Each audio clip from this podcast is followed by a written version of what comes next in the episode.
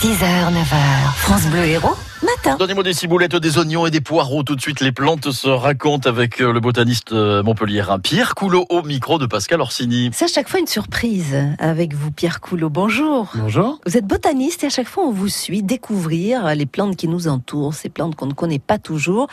Où va-t-on aujourd'hui? Oh, On va un peu partout. On va évidemment autour de chez nous, mais on va euh, également ailleurs en France et, et à travers euh, l'Europe et le monde. J'ai une question à vous poser, Pascal. Est-ce que vous savez le point commun entre la ciboulette, l'oignon et le poireau? Ça fait peut-être partie de la même famille Ah, c'est un peu plus que ça, mais vous êtes euh, sur la bonne piste. Figurez-vous que toutes ces plantes sont des eaux. Alors, O, écrivez AU et X, elles appartiennent toutes au genre Allium. Donc finalement, et peut-être que ça surprendra vos auditeurs, la ciboulette, l'oignon et le poireau, tout ça, c'est de l'ail. Ah, d'accord. Alors, euh, c'est vrai qu'on appelle généralement l'ail une des espèces qui est cultivée évidemment dans nos, dans nos potagers, mais toutes ces espèces le sont. Euh, alors, la ciboulette, par exemple, est une plante finalement de montagne, une petite plante euh, dont, euh, comme vous le savez, on va consommer euh, les feuilles. Et puis, il y a l'oignon, classique, qui est également un ail. L'oignon rose qu'on trouve dans nos garrigues, qui peut être Oui. également cultivé, euh, qui est également un ail. Alors, allium roseum en latin, hein, lui c'est facile. Et puis le poireau, ça, nos auditeurs le savent peut-être moins, dont on mange euh, toute la base de la plante, mais pas du tout l'inflorescence, et qui a une base qui n'est pas un bulbe, hein, euh, contrairement à- aux autres espèces qu'on a pu envisager euh, jusqu'à maintenant.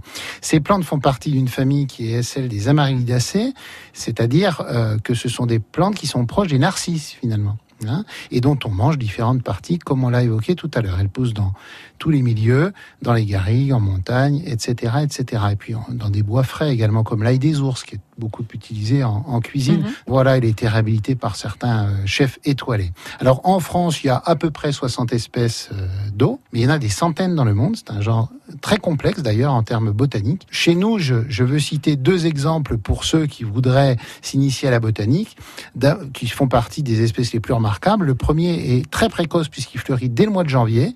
Il y en a autour de Montpellier. C'est un ail très rare, très petit avec des fleurs blanches. Quand je dis très petit, c'est qu'il dépasse à peine le sol. Et puis, plus facile à observer.